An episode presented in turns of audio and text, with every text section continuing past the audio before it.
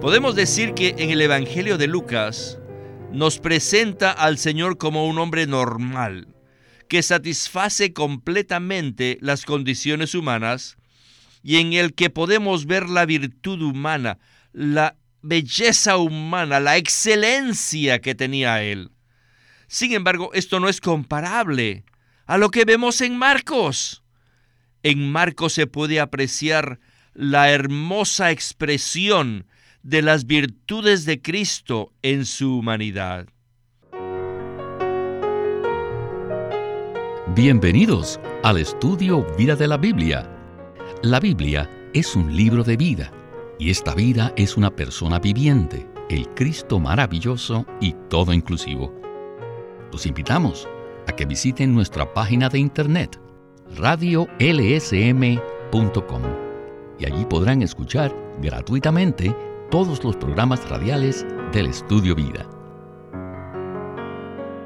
Queridos radioescuchas, con este mensaje damos inicio hoy a una serie de 59 programas del Estudio Vida del Evangelio de Marcos, y es un placer para nosotros darle la bienvenida a este primer programa. Es muy interesante poner atención a la manera como inicia cada uno de los cuatro evangelios. Mateo un evangelio que se enfoca en el reino, se inicia con una larga genealogía de Cristo, demostrando que Él es el verdadero heredero del rey David. Por otro lado, Lucas también nos presenta la genealogía, pero no desde el punto de vista del rey, sino de un Salvador hombre. Además, el Evangelio de Juan inicia de una manera muy diferente, y en el primer versículo dice así, En el principio era la palabra, y la palabra estaba con Dios, y la palabra era Dios. Así que el Evangelio de Juan nos presenta la divinidad de Cristo. Y finalmente, ¿qué nos presenta el Evangelio de Marcos? Pues bien, este Evangelio no presenta ninguna genealogía de Cristo, porque Marcos nos revela que el Señor Jesús, en su humanidad, tomó la posición de esclavo y llegó a ser un Salvador esclavo para todos nosotros. Y este será el enfoque de este mensaje que hemos titulado Introducción. Y para este primer programa del estudio Vida de Marcos, hemos invitado a Guido Olivares. Guido, estamos muy contentos que pueda acompañarnos en el inicio de esta nueva travesía a través de la Biblia. Estoy muy agradecido que me hayan invitado a este primer mensaje acerca del Evangelio de Marcos. Cuando se les pregunta a las personas acerca de cuál evangelio prefieren, muy pocas mencionan el Evangelio de Marcos. La mayoría de las personas hablan acerca de Mateo, de Juan y de Lucas. Estos evangelios contienen frases y expresiones muy ricas que no son comunes en el Evangelio de Marcos. ¿No es así? Sí, así es. Aunque no encontramos esas expresiones tan ricas, sin embargo hay otras cosas que no se encuentran en los demás evangelios. Uno de los beneficios que recibiremos de estos mensajes de Marcos es que lo colocaremos en la posición apropiada para que podamos comprender el punto de vista que nos presenta dicho Evangelio. El Evangelio de Mateo nos habla de Cristo, quien es el Rey. Lucas nos habla del Salvador hombre y Juan nos habla de Cristo, quien es Dios y quien se hizo carne a fin de poder venir a morar en nuestro interior. Sin embargo, Marcos nos presenta a una persona en una condición muy humilde, que exhibe unas virtudes hermosas y excelentes. Estos evangelios son en realidad los dos extremos de un espectro muy amplio. Por un lado tenemos al rey y por el otro al esclavo. Gracias, Guido. Pues bien, hemos seleccionado un versículo del capítulo 10 de Marcos que nos ayudará a comprender que este libro nos presenta a Cristo como el Salvador esclavo. En Marcos 10:45 dice, Porque el Hijo del Hombre no vino para ser servido, sino para servir, y para dar su vida en rescate por muchos. Si leemos este libro desde el principio, nos daremos cuenta que Cristo sirvió todo el tiempo. Por ejemplo, está el caso de la sanación de la madre de Pedro, el caso de la sanación del leproso y muchos otros casos. Esto nos permite decir que Cristo, en el Evangelio de Marcos, vino para servirnos. ¿No es así, Guido? Sin duda, este Evangelio es la historia de una persona maravillosa que no vino para ser servido, sino para servir y para dar su vida en rescate por muchos. Bien, con esta palabra de introducción estamos listos para escuchar a Witness Lee en el primer segmento del estudio Vida de Marcos. Adelante. El Evangelio de Juan narra primordialmente lo que el Señor Jesús realizó en Judea y alrededor de Jerusalén. Sin embargo, Marcos narra el ministerio que el Señor Jesús llevó a cabo en Galilea. Si deseamos conocer la historia completa de la vida y el ministerio del Señor Jesús, necesitamos aprender a unir ambos evangelios, Juan y Marcos, porque es de esta manera que podremos ver las actividades que realizó el Señor en las regiones de Galilea y Judea. En aquel entonces, Galilea era una provincia y Judea era otra provincia del Imperio Romano. Galilea era menospreciada, mientras que Judea era una provincia muy apreciada y respetada, donde se encontraba la ciudad de Jerusalén. En medio de estas dos provincias se encontraba Samaria, que era una clase de mezcla. Así que el Señor Jesús principalmente vivió, obró y laboró en estas tres provincias, Galilea, Judea y Samaria. Por supuesto no fue mucho lo que él llevó a cabo en Samaria, pero sí pasó por esa región. Las actividades realizadas por el Señor Jesús en Galilea abarcan un periodo más largo de las que llevó a cabo en Judea. La narración del Evangelio de Marcos abarca principalmente las actividades del Señor en Galilea y no en Judea. Aquí en Marcos vemos a un esclavo, un esclavo. En el libro de Juan vemos a Jesús como el Salvador Dios, pero en Marcos es un esclavo, el Salvador esclavo. En Mateo lo vemos como el Salvador Rey y en Lucas lo vemos como el Salvador Hombre. Pero en el libro de Marcos lo vemos como el Salvador esclavo. En los cuatro evangelios podemos ver al Salvador hombre en sus cuatro aspectos. El aspecto de Dios, el aspecto de rey, el aspecto de hombre y finalmente el aspecto de esclavo. En esta oportunidad vamos a hablar acerca del esclavo. Pues bien, Guido, pienso que muchas personas se preguntan por qué razón la Biblia nos da cuatro aspectos de Jesús mientras estuvo en la tierra.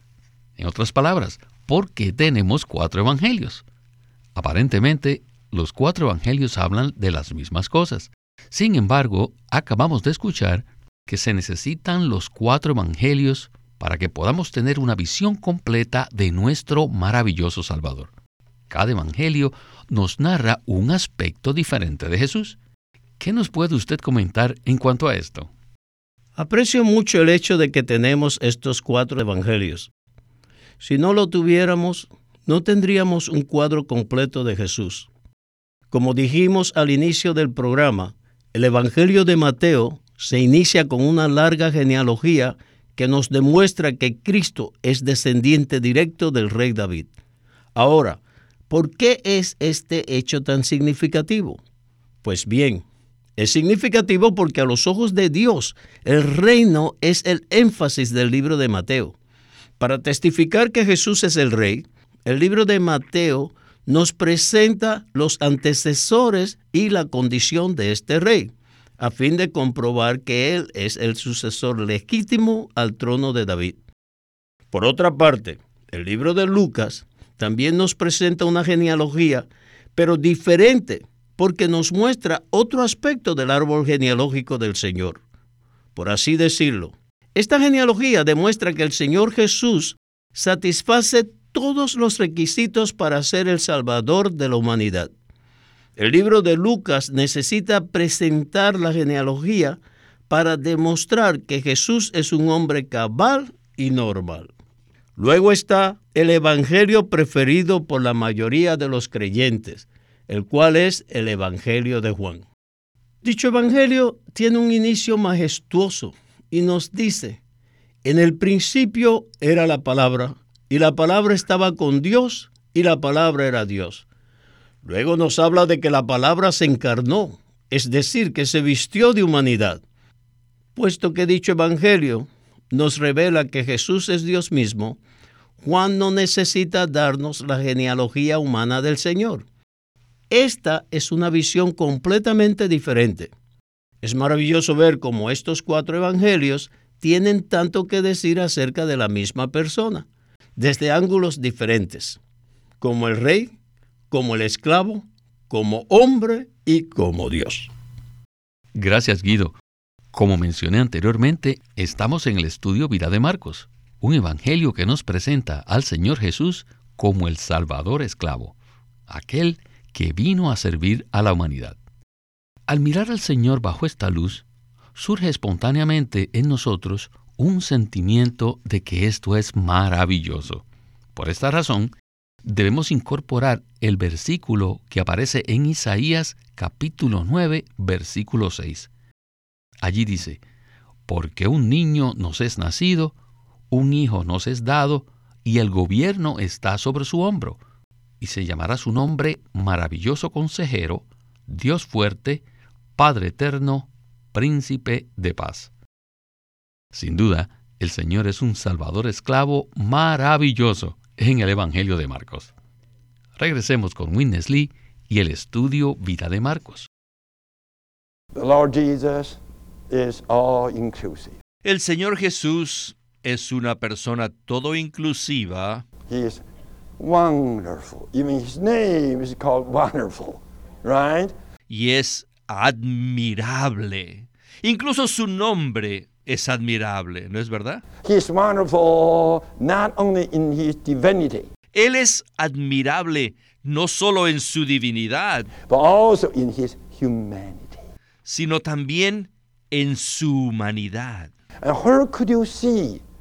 ¿Dónde podemos ver un cuadro de la humanidad del Señor Jesús?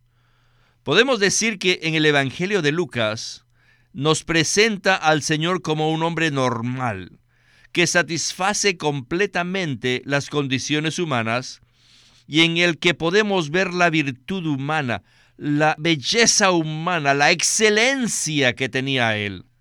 Sin embargo, esto no es comparable a lo que vemos en Marcos. En Marcos se puede apreciar la hermosa expresión de las virtudes de Cristo en su humanidad. En mi opinión, el libro de Marcos da más énfasis a las virtudes humanas del Señor que Lucas. Supongamos que el presidente de los Estados Unidos, después de cumplir un periodo presidencial, sirviera voluntariamente como un encargado de limpieza. Imagínense, ¿No sería algo tremendo?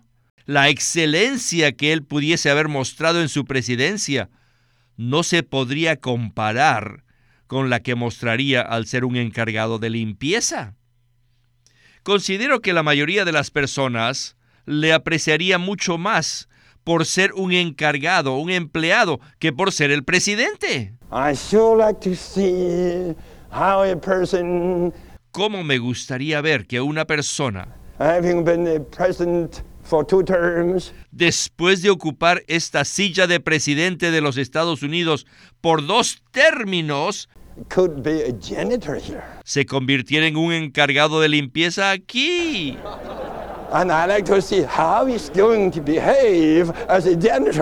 Y me gustaría ver cómo se comportaría como un encargado de limpieza. Then I will see him say hi.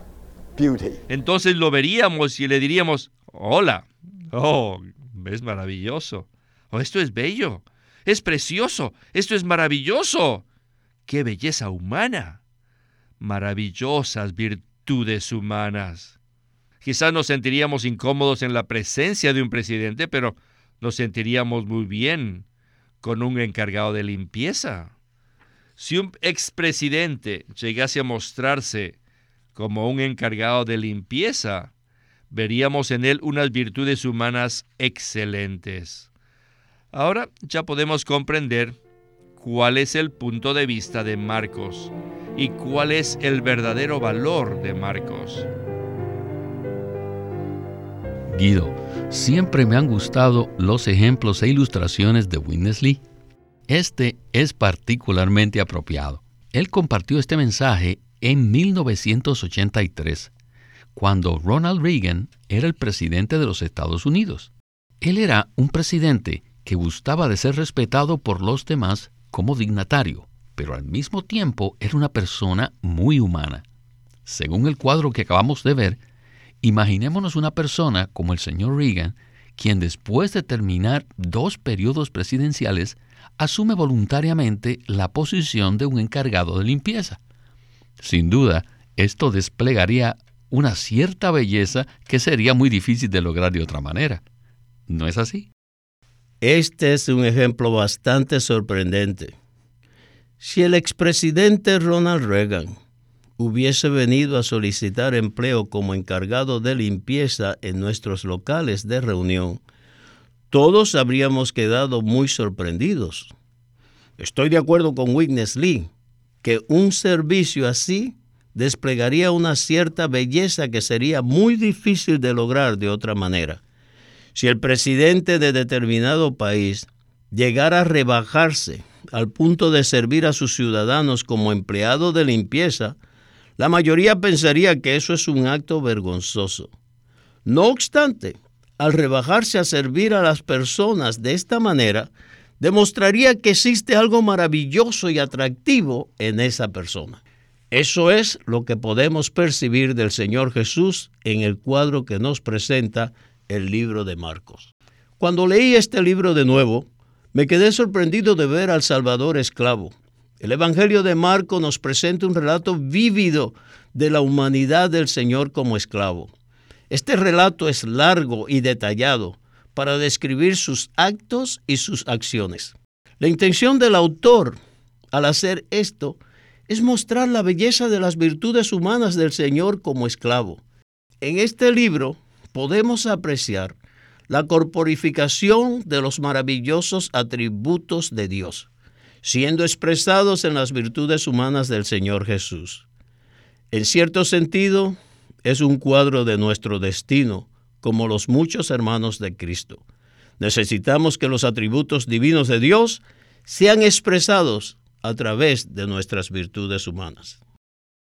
Guido, cuando Winnesley dio el ejemplo del presidente, dijo que si a él lo invitaran a la Casa Blanca, él estaría dispuesto a ir, pero que no se sentiría confortable durante el tiempo que estuviese allí. Luego agregó que si el empleado de limpieza lo invitaba a su casa, él estaría dispuesto a pasar una semana completa allí. Sin duda, este es el cuadro del Salvador esclavo que nos presenta el libro de Marcos. El ejemplo del presidente que se convierte en empleado de limpieza es simplemente para ayudarnos a entender la posición del Evangelio de Marcos con relación a los demás evangelios. En el libro de Mateo vemos al Señor en su condición de rey, pero en Marcos lo vemos en su condición de esclavo. Quizás es posible que nosotros le apreciemos más como rey que como esclavo, pero debemos apreciar su condición de salvador esclavo. Si lo hacemos, entenderemos cuán valioso es este Evangelio de Marcos. Bien, regresemos de nuevo con Witness Lee para escuchar la conclusión de este primer programa del estudio Vida de Marcos. Adelante. In Mark, you couldn't hear this slave talking too much. No. En Marcos no podemos escuchar a este esclavo que habla mucho. No, no. There's no sermon on the mount. Este libro no incluye el sermón en el monte, No seven parables. Uh, no prophecies, long prophecies. No, no, no. tampoco incluye las largas profecías ni las muchas parábolas que contienen Mateo y Lucas. This Mark El libro de Marcos nos presenta principalmente un relato detallado, un relato más largo de las acciones del Señor con el propósito de presentar una descripción de la belleza, de la hermosura y la excelencia de la esclavitud de Cristo, el Salvador esclavo. Lo presenta de una manera tan vívida y lo que podemos ver es la belleza de la humanidad del Señor. Cuán maravilloso es el cuadro de las virtudes de la humanidad del Señor que presenta el Evangelio de Marcos. Como ya mencioné, en este relato detallado no hay mucho hablar del Señor, ya que un esclavo no tiene que hablar mucho. Si el presidente se rebajase a la posición de un empleado y diera un sermón cada vez que viene a trabajar, mejor le diríamos que se regresase a la Casa Blanca. Porque para limpiar no se necesita dar sermones, sino usar las manos y los pies para servir arduamente. Esa es la razón por la que el Señor no habla mucho en el relato de Marcos, pero sí nos muestra todos los detalles de la humanidad del Señor. Guarden esta perspectiva en mente. Bueno, Guido, hemos escuchado que este Evangelio no nos presenta ejemplos de la oratoria del Señor. En este Evangelio, lo más impresionante no es el hablar del Señor, sino sus hechos y sus acciones. Aunque el Señor llevó a cabo muchos milagros, la manera como los hizo fue a través de un simple toque o una palabra sencilla. Él no hizo descender fuego del cielo como lo hubiera hecho Elías, sino que todo lo llevó a cabo por medio de su humilde humanidad. ¿Podría comentarnos algo más sobre esto? En este libro queda demostrado lo que dice Marcos 10:45, porque el Hijo del Hombre no vino para ser servido, sino para servir y para dar su vida en rescate por muchos. Muchas personas creen que el Señor Jesús vino para que nosotros le sirviéramos. Por eso piensan que venir al Señor significa servirlo a Él. Sin embargo, esto contradice el versículo que acabamos de leer, que dice que Él vino a servir a la humanidad y no para ser servido. Según el cuadro presentado en el Evangelio de Marcos, el Señor Jesús se rebajó para llegar a servir a la humanidad y no para ser servido y desde esa posición humilde, Él nos levanta y nos conduce a la diestra de Dios. La clave para entender este Evangelio consiste en que éste describe de manera clara y detallada las excelentes y maravillosas virtudes humanas del Señor Jesús. En realidad, es bastante difícil hablar de este Evangelio, así que invitamos a todos nuestros queridos radioyentes para que nos sigan acompañando a lo largo de este recorrido del estudio Vida de Marcos. Y a usted, Guido, muchísimas gracias por acompañarnos en este primer mensaje y esperamos que pueda regresar muy pronto. Estoy muy agradecido por su invitación y pienso que ha sido una introducción maravillosa a este libro. El relato acerca de la humanidad del Señor es tan expresivo y detallado que se necesitan muchos mensajes para abarcar lo que se revela en los primeros tres capítulos. Como usted dijo, esperamos que nos acompañen a todo lo largo de este Evangelio de Marcos. Este es Víctor Molina haciendo la voz de Chris Wilde, Guido Olivares, la de Francis Ball, y Walter Ortiz, la de Winnesley.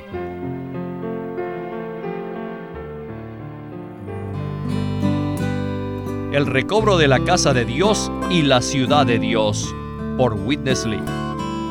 Era por el año 500 a.C., cuando el pueblo de Dios se encontraba en el cautiverio babilónico, cuando de repente Dios despertó el espíritu de algunos cautivos para regresar a Jerusalén. De esto trata el recobro en el Antiguo Testamento como está escrito en los libros de Esdras, Nehemías y los profetas Ageo y Zacarías. Pero nos preguntamos, hoy en día, ¿cómo se aplica esto a nosotros? En este libro, Witness Lee presenta los aspectos prácticos y espirituales del recobro para edificar el templo y el muro de la ciudad, y cómo esta realidad tipológica se aplica a nuestra condición actual. Y de esto trata el libro titulado El recobro de la casa de Dios y la ciudad de Dios. Pídalo a su librería cristiana o llámenos para obtener más información de cómo obtener el libro El recobro de la casa de Dios y la ciudad de Dios por Witness Lee.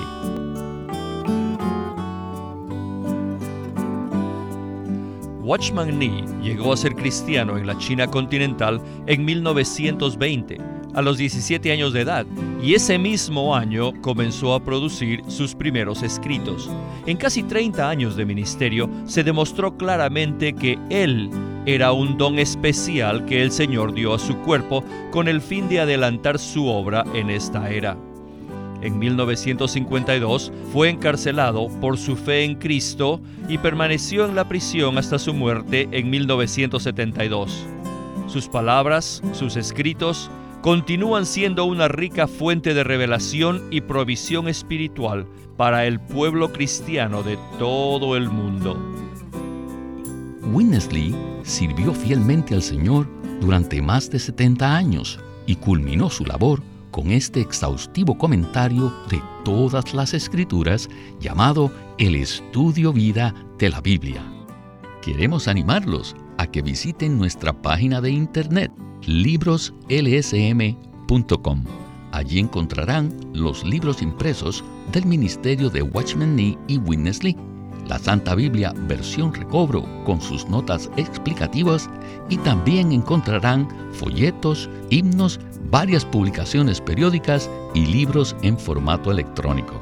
Por favor, visiten nuestra página de internet libroslsm.com. Una vez más, libroslsm.com o llámenos a nuestro teléfono gratuito 1-800-810-1149. 1-800-810-1149. Además, si desean, pueden comunicarse con nosotros enviándonos un correo electrónico a estudiovida.lsm.org. Una vez más, estudiovida.lsm.org.